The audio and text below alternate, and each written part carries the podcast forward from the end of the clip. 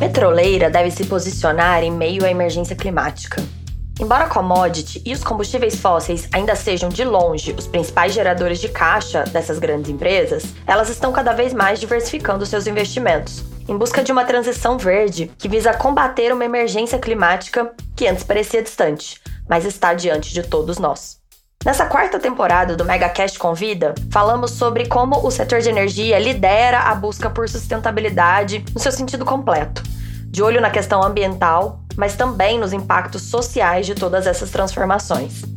Eu sou Camila Maia, jornalista da Megawatt, e neste último episódio da temporada, eu conversei com a Monique Gonçalves, que é uma das líderes da agenda climática da Shell no Brasil. Apesar de ser uma das grandes empresas de petróleo do mundo, a Shell foi também uma das primeiras companhias a buscar essa diversificação dos negócios, com metas ambiciosas de redução de emissões de gases poluentes. Para a companhia, a transição energética já está acontecendo e os seus investimentos buscam impulsionar esse progresso, com a redução da pegada de carbono e financiamentos para acelerar novas tecnologias que ajudem a combater a emergência climática e garantir a oferta de energia no mundo. Na conversa, a gente falou sobre o papel do Brasil na estratégia global da Shell, sobre biocombustíveis, renováveis, eólica offshore, hidrogênio, gás natural e muito mais.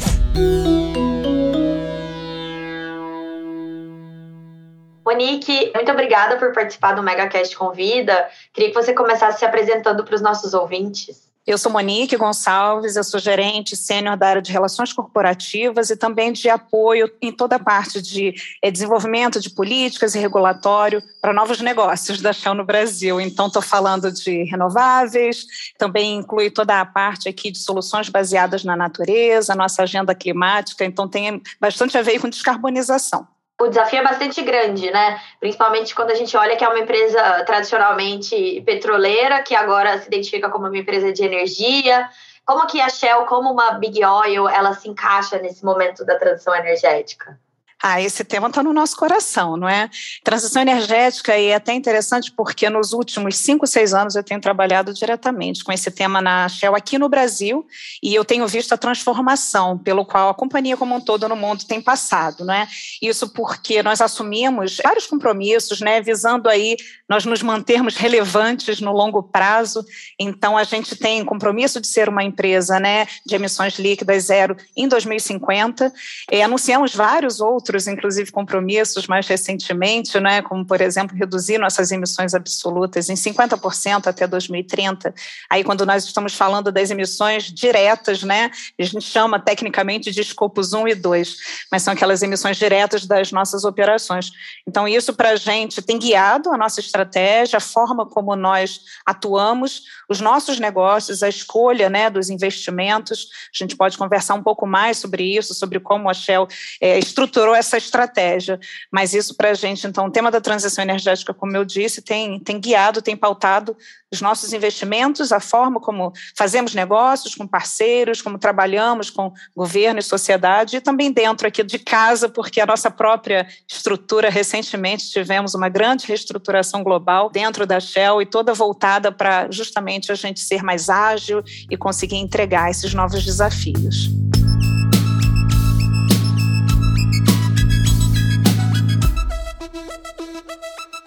Você mencionou aí essa questão do compromisso de redução das emissões absolutas até 2030, em 50%. É, os investimentos em renováveis, eles vão contribuir com isso? Como é que funciona?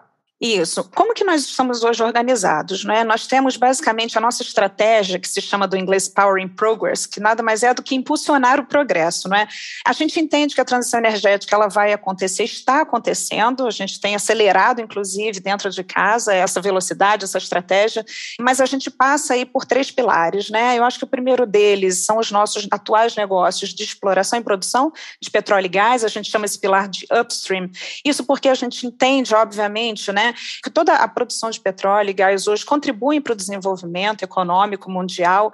Então, fazer essa transição vai passar por esses negócios, obviamente, serem cada vez mais eficientes, terem cada vez menor pegada de carbono, é, mas que eles vão, obviamente, ainda financiar e acelerar essa transição, trazendo tecnologia, trazendo conhecimento, e até porque temos setores que são de difícil descarbonização, né? Quando a gente pensa, por exemplo, na indústria pesada ou na aviação, ou enfim, siderurgia, tem vários segmentos, transporte pesado, que dependem ainda de uma solução tecnológica né, mais avançada, e a gente pode depois também conversar bastante sobre isso. Mas esse é um pilar que a gente, obviamente, está fazendo isso de forma muito seletiva. Então, se você olhar para os investimentos da Shell em petróleo e gás, eles têm sido né, cada vez mais criteriosos em locais onde a gente consiga fazê-lo da forma mais eficiente, significa com menor intensidade de carbono, com menor custo. E o Brasil está é, tá aí dentre os locais, né, são nove locais estratégicos no mundo, o Brasil é um deles, pelas riquezas que nós temos aqui, e o nosso petróleo com essas características. Nós temos outros dois pilares, e aí um deles falando até a gente chama de transição, e neles estão inclusos, por exemplo, os investimentos em gás, e gás também acho que é um tema bastante hoje né, em discussão aí no mundo, a gente está vendo tudo que está acontecendo na geopolítica, mas sem dúvida alguma também tem uma questão geográfica que não pode ser né, perdida de vista, então o papel que o gás tem em diferentes, é, no sistema energético mundial, em diferentes localidades, e aqui no Brasil, inclusive, eu acho que tem sua particularidade, a gente tem visto a abertura do mercado né, é, de gás e o quanto isso tem um papel importante, inclusive, na nossa segurança energética. Mas eu acho que o nosso terceiro pilar, que aí fala com o que você me perguntou sobre renováveis, ele se chama crescimento. E por que crescimento? Porque é justamente a área onde nós vemos, né, aqui na Shell, a gente vê que é o espaço maior que tem de crescimento, então, em novos negócios. Né? Isso porque a Shell tem investido cada vez mais em renováveis, nós acreditamos que a forma de fazer essa transição ela é gradativa, tem que ser acelerada, mas é através de negócios, né? Então, estou falando de energia limpa, oriundo de é, energia renovável, de novos combustíveis, e aí se incluem, por exemplo, né, os biocombustíveis de segunda geração, e a gente, mais uma vez, é afortunado aqui no país com essa possibilidade, mas, obviamente, a gente está olhando aí para diversas fontes de energia limpa, energia renovável. Então, sim, Brasil, mais uma vez, até se olharmos para como a Shell tem feito investimentos né, aqui no país, sob a ótica desses três pilares, a gente tem cada vez mais mirado e crescido em renováveis.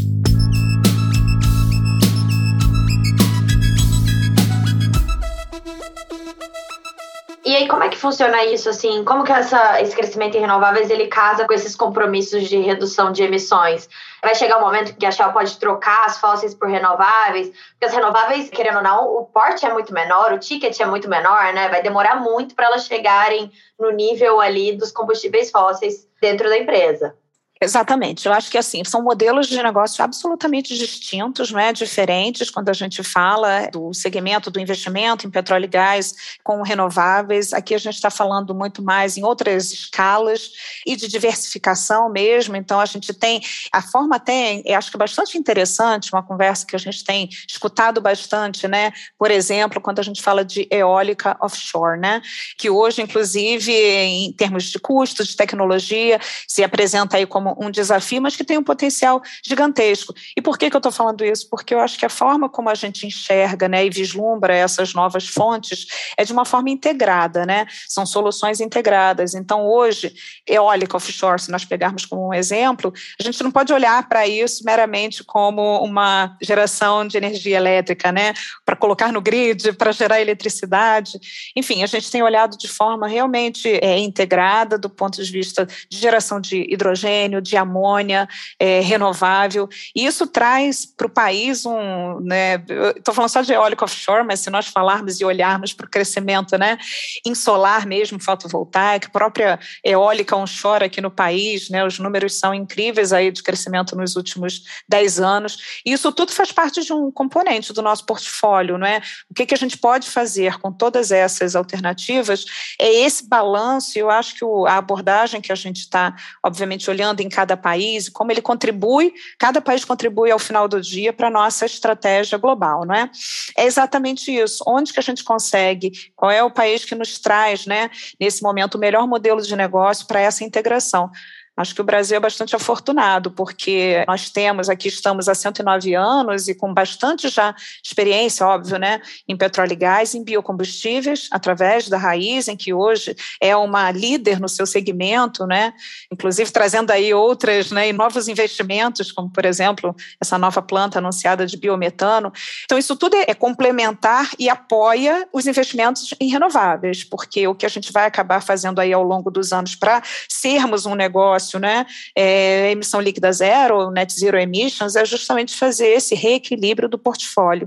Então, sim, renováveis tem que estar e tem que crescer cada vez mais em escala.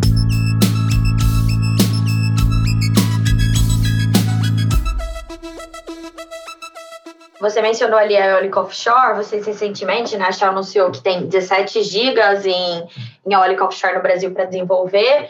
É, eu queria entender por que desenvolver isso no Brasil offshore e não onshore, já que a gente ainda tem muito espaço para esses projetos, que seriam mais competitivos, assim, em questão de investimento, se desenvolvidos em terra. Sendo que, como a Shell tem uma atuação global, já tem muitos países do mundo aí mais desenvolvidos que estão mais avançados no offshore, até com estímulos, né? Tem subsídios dos governos, e aqui a gente ainda não tem nenhuma sinalização de como é que vai funcionar isso. Perfeito. Eu acho que até aproveitando aí para falar, né, que a gente deu um primeiro passo, sim, aqui no Brasil, com o pedido de licenciamento ambiental junto ao IBAMA de seis projetos em três regiões aqui no Brasil. Estou falando do Nordeste, do Sudeste e do Sul. Ao nosso ver, o potencial, até comentei um pouco, né, sobre o potencial de eólica offshore aqui no Brasil. Representa uma, uma oportunidade que vai além da eletricidade. Falei de hidrogênio e falei de amônia. E isso numa escala, você mencionou, né, o próprio onshore, eólica onshore. Hoje, só com esses projetos que nós submetemos ao IBAMA, estamos falando de uma capacidade instalada aí de 17 gigawatts, contra hoje, né, toda a capacidade instalada aí do parque eólico onshore no Brasil é de 21 é, gigawatts, que já é incrível, por sinal. É, mas a gente está falando de uma outra dimensão, de uma outra proporção, não é? E isso justamente pelo potencial que a gente enxerga, a gente inclusive compartilha muito da visão, né, de que o potencial de eólico offshore no Brasil, né, é, se assemelha aí a uma descoberta de um novo pré-sal no país, só que é renovável, né? Então eu acho que tem muito trabalho a ser feito. A Shell tem uma, uma experiência de quase 50 anos, né, de trabalhar offshore aí do petróleo e gás, inclusive com experiência em engenharia submarina e tudo mais associado, com outros 20 anos anos aí que a gente tem também de experiência, né? Aí eu estou falando agora de eólica, que a gente também soma e traz, porque a gente está enxergando e vislumbrando que a eólica offshore ela pode trazer aí outros elementos de competitividade e no longo prazo é, porque isso, sem dúvida alguma, a gente está agora começando a ver os sinais de um marco regulatório para esse segmento aqui no país. Não é? O governo federal anunciou um decreto, tem o Congresso trabalhando também em um marco regulatório no legislativo. Então, isso tudo é um, é um primeiro passo. Mas eu acho que o importante aqui é olhar para essa fonte né, de energia como uma fonte diversificada e que pode trazer uma competitividade para o país de diversas maneiras, não é simplesmente olhar para isso como uma geração de energia elétrica que vamos colocar no grid, porque você imagina, hoje o IBAMA tem na sua carteira lá, né, de pedidos de licenciamento ambiental, são hoje já 137 gigas e a gente está falando aí de 55 projetos. Então, seja quase que equivalente aí, muito próximo do, da capacidade instalada né, no setor elétrico total no país. Então, é uma coisa realmente que é inimaginável se a gente for meramente olhar sobre a competição das fontes, né, como que essas fontes iriam competir ou a demanda, até olhando para isso. Mas olha, tem muita possibilidade, e acho que dentre elas, porque não a própria exportação e o país realmente se posicionar como um grande exportador né, de energia limpa, de energia renovável. Então, eu acho que hoje o que a gente precisa é, ter consciência é de que é uma alternativa, não é para amanhã, não está hoje pronta, não é plug and play, né, como nós é, dizemos, mas sem dúvida alguma, no horizonte aí de 10 a 15 anos, talvez, um projeto desse tipicamente a gente tem visto aí até um modelo recente lá dos Estados Unidos fala assim 10 anos de desenvolvimento. Então, por que não nós pensarmos, né, que o Brasil talvez possa em 10 a 15 anos ou menos até ter esse segmento como um segmento que traga mais flexibilidade do ponto de vista, né, comercial, do ponto de vista de posicionar o Brasil aí no mundo como mais uma vez, né, como um grande exportador de novas alternativas, né, de energia. Acho que é um pouco desse olhar.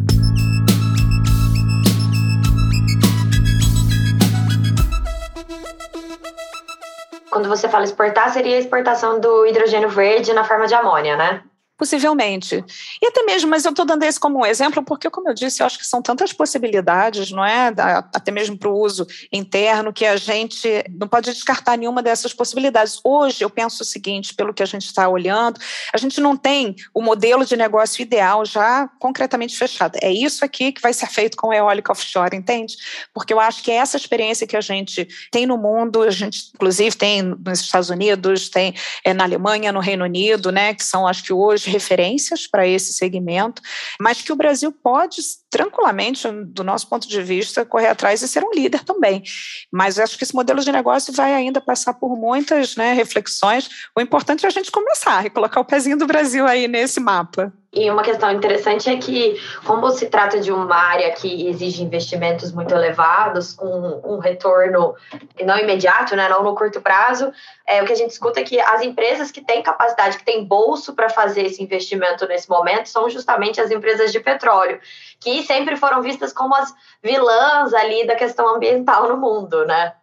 Eu acho o seguinte, é, isso tudo passa também por uma grande transformação da sociedade, não é? E eu gosto muito de fazer referência ao Acordo de Paris, que eu acho que foi um grande divisor de águas, né? Uma, um grande chamado da ciência para que todos refletíssemos sobre o que nós, como sociedade, como as empresas, os governos, enfim, todos têm um papel nisso, né? Então eu acho que é, o, o papel aí do que a gente chama né, das big oils ou o papel, enfim, que uma petroleira que quer se posicionar e ser vista, né, e ser colocada como uma companhia de energia no longo prazo, que é o caminho que nós estamos trilhando, né, nós, é, a Shell no mundo, é, eu acho que é um caminho sem volta, eu acho que toda a experiência, todo, né, toda o expertise aí técnico, o, obviamente a, a, capacidade de financiamento também não conta muito nessa equação. Falando do exemplo do Brasil, mencionei nossos negócios né, de exploração e produção, de biocombustíveis, mas olha, eu estou falando agora dos últimos dois, três anos, inclusive, de novos investimentos que a gente tem feito no segmento mesmo de solar é, fotovoltaica e que a gente aí já tem, inclusive, projetos, né, um portfólio, melhor dizendo, que soma quase 5 gigawatts em desenvolvimento nesse segmento, em três estados aqui no Brasil, Minas, Paraíba e Goiás, e a gente já tem um projeto, primeiro previsto aí para entrar em operação em 2025, quer dizer, estou falando daqui a três anos. Então, isso, essa, essa capacidade, né, que eu acho que é um pouco do que você estava falando até que a empresa, né, que essas empresas têm de viabilizar, é uma capacidade muito grande. É, obviamente, é, a gente está aí, são novos aprendizados, né, são novos segmentos, mas que a gente tem total condição de implementação. Então, acho que a chegada, a entrada no setor de energia elétrica para a Shell, por exemplo, aqui no Brasil, acho que é um marco importante foi em 2017, né, em que a gente criou a nossa comercializadora de energia elétrica, a Shell Energy Brasil, e que através é, desse negócio a gente agora com o solar fotovoltaica, a gente está olhando também para a eólica onshore, com esses projetos de eólica offshore. Temos buscado clientes e parceiros, a gente teve recentemente um anúncio né, de uma joint venture com a Gerdau, por exemplo, num projeto também de solar em Minas Gerais. Isso tudo é parte da solução e de como nós vamos entregar essa energia limpa no final do dia para o cliente, é, seja industrial, né, seja o cliente, todos nós, como eu chamo, pessoas físicas, né, todos nós queremos energias é, mais limpas, mas eu acho que é, é isso que eu estou falando. Eu acho que é, um, é, é uma grande também reflexão e mudança de comportamento, né? De todos nós da sociedade, por demandar, e aí de empresas né, como a Shell, que entreguem soluções mais limpas.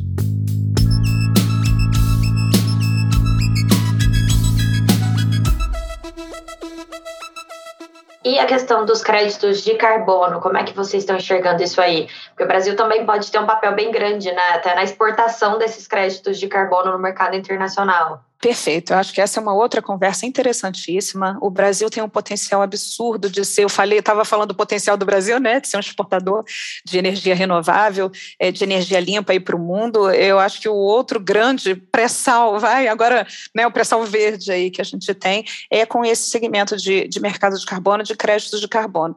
E eu digo isso porque, primeiramente, eu acho que, o, novamente, o, o Acordo de Paris, através dessa criação, né, de, de uma possibilidade de serem transações transacionados créditos de carbono no âmbito ali do Acordo de Paris, né, do, portanto, de um mercado internacional regulado, cria possibilidades para que o Brasil, cumprindo, obviamente, aí com, a, com seus compromissos junto ao Acordo de Paris, com a sua NDC, como a gente chama, é, tenha excedente, se possa transacionar esses créditos no mundo, mas eu acho que tem essa grande revolução que tem acontecido, e a gente viu isso mais recentemente, não é? até no mercado que a gente chama voluntário de créditos de carbono, a demanda que tem crescido, né? porque as empresas estão, obviamente, buscando, a gente tem aqui um, uma sequência que a gente fala que, em primeiro lugar, é preciso evitar as emissões, né?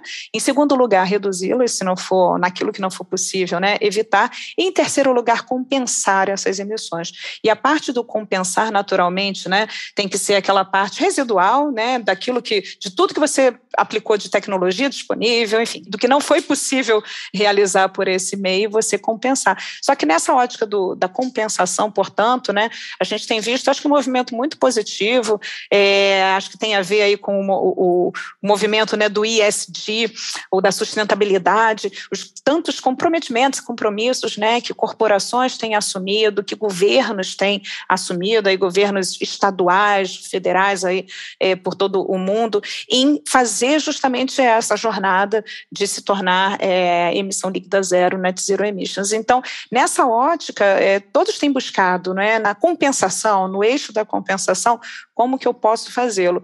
E a natureza, a gente tem uma tecnologia pronta, né, de captura de sequestro do CO2, e o Brasil tem esse potencial gigante é, de gerar esses créditos de carbono, portanto, tanto para cumprir ou participar desse é, arranjo internacional é, do Acordo de Paris, mas também através aí do mercado é, voluntário. Isso sem falar, claro, também do nosso próprio mercado doméstico, né, de carbono, em que agentes regulados, os setores regulados, é, venham a ter aí os seus compromissos e que possam eventualmente tanto ofertar créditos de carbono no mercado quanto também consumirem, né, para cumprir com seus objetivos. Então, se não for o Brasil, esse país, né, a ter o maior potencial nesse segmento, é, não sei que outro seria.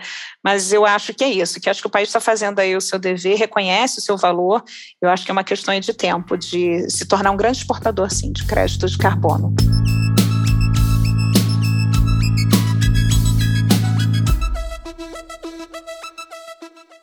Outro potencial grande que o Brasil tem, que vocês também estão explorando, é ali no gás natural é sempre visto como combustível da transição. Eu, se não me engano, a Shell foi a primeira empresa a conseguir fazer a comercialização de gás do pré-sal diretamente, né? A gente sempre teve esse desafio ali, como lidar com aquele gás do pré-sal. Considerando todos esses desafios que o mundo enfrenta hoje com a questão do gás, até por conta ali da Europa, né? É, do conflito da Ucrânia com a Rússia, o gás ele ainda é um combustível de transição, ainda é uma oportunidade a ser explorada aqui no Brasil e no mundo? Acho que sim. A gente tem, é, bom, primeiro que o gás ele tem um papel importantíssimo, né? Eu mencionei no sistema energético mundial para emissões líquidas zero. Por várias razões, é uma energia, né, confiável, disponível em escala. A gente falou mais cedo um pouco aí sobre escala, não é? Hoje ele é disponível em escala.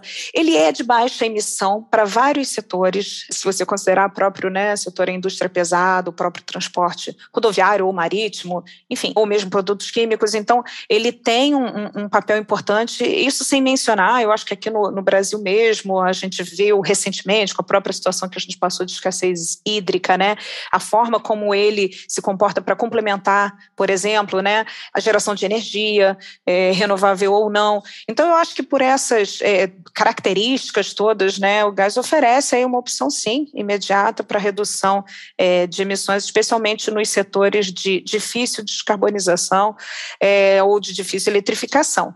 Mas é claro, o próprio gás ele precisa se descarbonizar. O que, que eu quero dizer com isso? Né? A gente já tem olhado aí para várias opções de inovação tecnológica, é como o CCS, por exemplo, né? E a gente e, e tem vários esforços sendo feitos nesse sentido. Acho que tem um papel aí de trabalhar junto com governos, empresas e sociedades, né, para permitir que esse gás desempenhe um papel ainda mais importante nessa transição energética.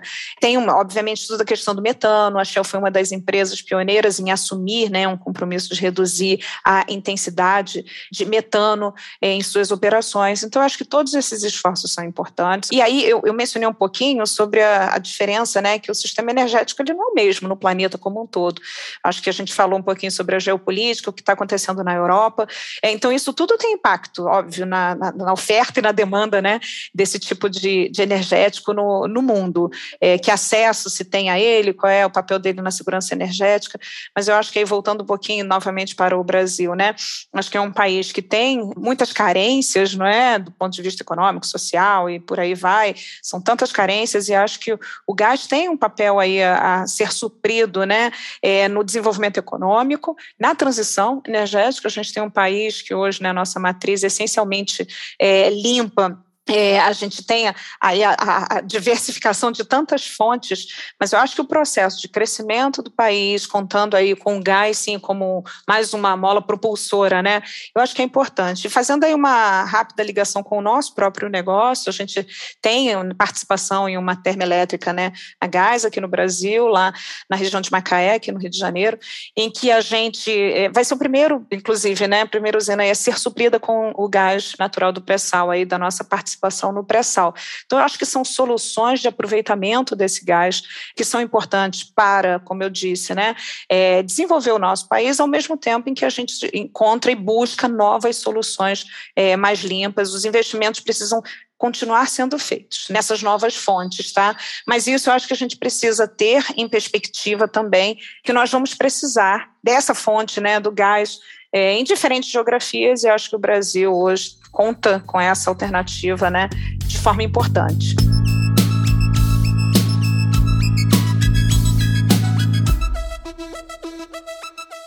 Maravilha, Monique, muito obrigada pela sua entrevista para o MegaCast Convida, foi muito boa. Espero que a gente possa manter contato e futuramente aí ver os frutos de todos esses investimentos que vocês têm feito. Eu que agradeço. Contem com a gente, é um prazer participar, viu? Sempre importante esse debate, muita coisa. A gente poderia ficar muito tempo aqui conversando, mas acho que foi muito bacana. Obrigada.